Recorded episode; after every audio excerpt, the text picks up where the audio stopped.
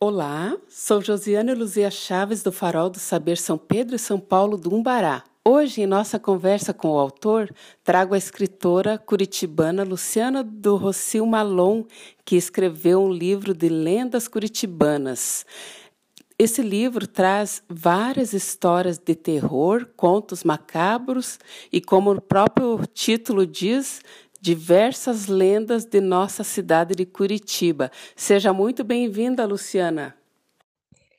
Boa tarde, sou Luciana do Rocio Malon, autora do livro Lendas Curitibanas. O porquê escrevo lendas urbanas do Paraná. O dicionário define lenda como mitos e causos que são contados de geração em geração. Mas, na realidade, o significado desta palavra vai além desta mera definição. Eu me interesso por lendas urbanas desde os seis anos de idade, pois minha família tem o costume de contá-las para as crianças. Aos 11 anos, descobri uma espécie de porão que havia na casa da minha avó materna.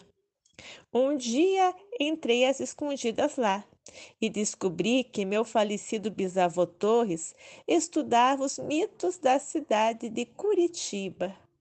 Em 2002, com medo que essas histórias ficassem somente entre minha família, resolvi colocá-las na internet, ao mesmo tempo que eu caçava outros causos. Muitas pessoas perguntam por que eu corro atrás de lendas urbanas do Paraná.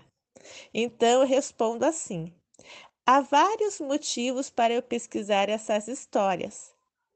Tudo porque atrás de um caos há um pingo de verdade, e muitas vezes esta verdade possui uma razão histórica.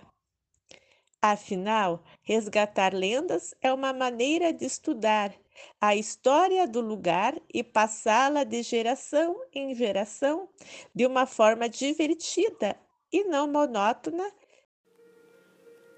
O livro Lendas Curitibanas foi escrito em dois volumes, não é mesmo? Lendas Curitibanas 1 e Lendas Curitibanas 2. Em que ano eles foram escritos e você teve o apoio para a publicação de alguma editora? Você pode contar um pouquinho para gente? Lendas Curitibanas 1 surgiu em novembro de 2013, com 20 lendas escolhidas pelo editor Antônio eh, Learre e também publicadas pelo Instituto Memória, que era a editora desse senhor, né? ainda é editora desse senhor, Antônio Learre. Lendas Curitibanas 2, este livro ele surgiu em 2019 com 40 lendas. A capa dele é azul, ele é mais grosso que o primeiro. As lendas foram selecionadas também pelo editor Anthony Learre e também publicada pela editora dele, editora Instituto Memória.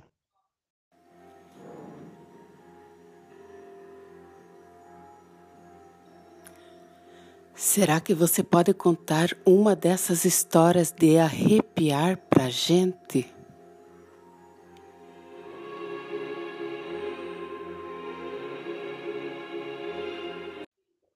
A lenda do gato Boris. O gato Boris é mais um caos urbano de Curitiba, pois se trata de um felino negro que morava dentro de um sebo. Livraria de livros usados e que passeava pelo largo da Ordem. Reza a lenda que este bichano virava homem nas noites de lua cheia e andava pelos bares ao redor, com o objetivo de namorar mulheres. Dia 17 de fevereiro de 2016, Boris estava caminhando pelo seu bairro, quando de repente foi atacado por um cachorro e resolveu se esconder no estacionamento localizada ao lado do sebo e atrás da loja de artigos indianos, onde faleceu do coração por causa do susto. Então o dono da loja de artigos indianos enterrou o animal no pedaço de terra, aos fundos do estacionamento, onde no muro estava escrito a palavra dinâmico. que é o nome de um cursinho do Largo da Ordem. Mas também significa tudo que o gato Boris foi: dinâmico, pois este felino participou de filmes, trabalhou na livraria encantando a todos e até foi vítima de um sequestro com um final feliz. Além disto, o dono da loja de artigos indiano colocou um vaso com flores em cima do túmulo do animal. Hoje o vaso encontra-se quebrado. Porém, algumas pessoas falaram que o vaso se quebrou quando o fantasma do gato saiu do túmulo para passear no Largo da Ordem. O rapaz que é dono da loja de artigos indianos disse que nas noites de lua cheia escuta os miados de Boris e seus passos ao redor. E por que não escrever sobre princesas, cinderelas? O que te levou a escrever sobre mistérios, sobre contos macabros?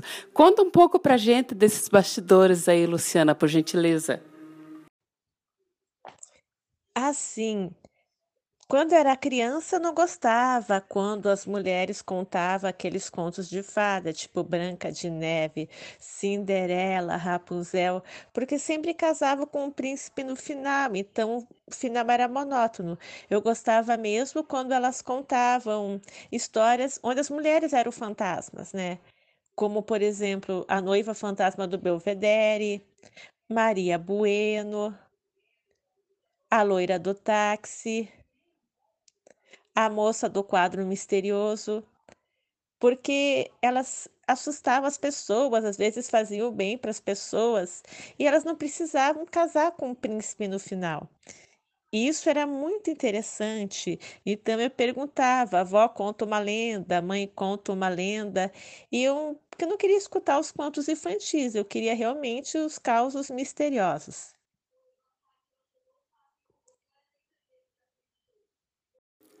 E onde você conseguiu essas histórias que estão nos teus livros? Então, eu fui coletando lendas à medida que eu fui crescendo. Na minha juventude, eu fui trabalhar no comércio como vendedora de loja e eu também fazia ficha do crediário das senhoras que compravam comigo. E quando eu tinha oportunidade, eu perguntava: no bairro da senhora tem história de fantasma? Qual a origem do bairro da senhora? Tem algum caos misterioso? Elas sempre falavam e eu ia guardando. Em 2001, eu precisei fazer curso de informática básica porque o mercado de trabalho exigiu e a professora descobriu que eu coletava as lendas. Então, ela pediu para que eu colocasse esses contos num blog, que, segundo ela, os blogs eram gratuitos naquele tempo.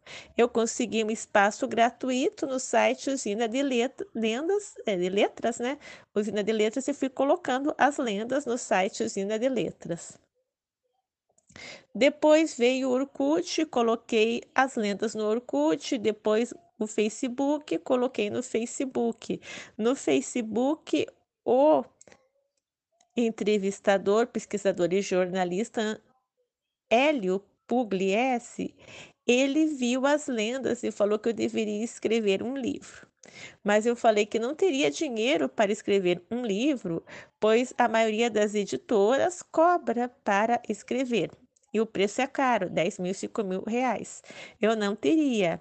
Mas o jornalista Hélio disse que o editor Anthony Learre, do Instituto Memória, publicaria de graça se tivesse valor cultural e qualidade. Então, eu mandei os contos para o editor Anthony Learre. Isso foi em 2013. Fevereiro, março de 2013. Em novembro, o editor falou que o livro Lendas Curitibanas 1 estaria pronto e ele realmente saiu em novembro de 2013. O nome do livro Lendas Curitibanas 1 e em 2019 saiu o livro Lendas Curitibanas 2.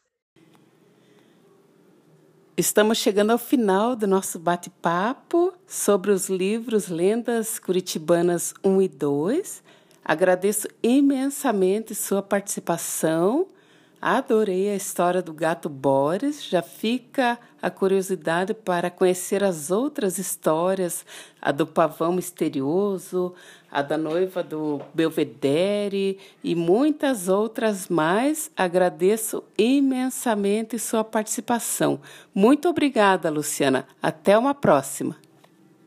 Eu gostaria de dar um salve, fazer uma, uma saudação ao pessoal da educação de Curitiba e também aos faróis do saber, especialmente a Josiane, do farol do saber São Pedro e São Paulo, do bairro Ubará. Muito obrigado, foi uma alegria participar.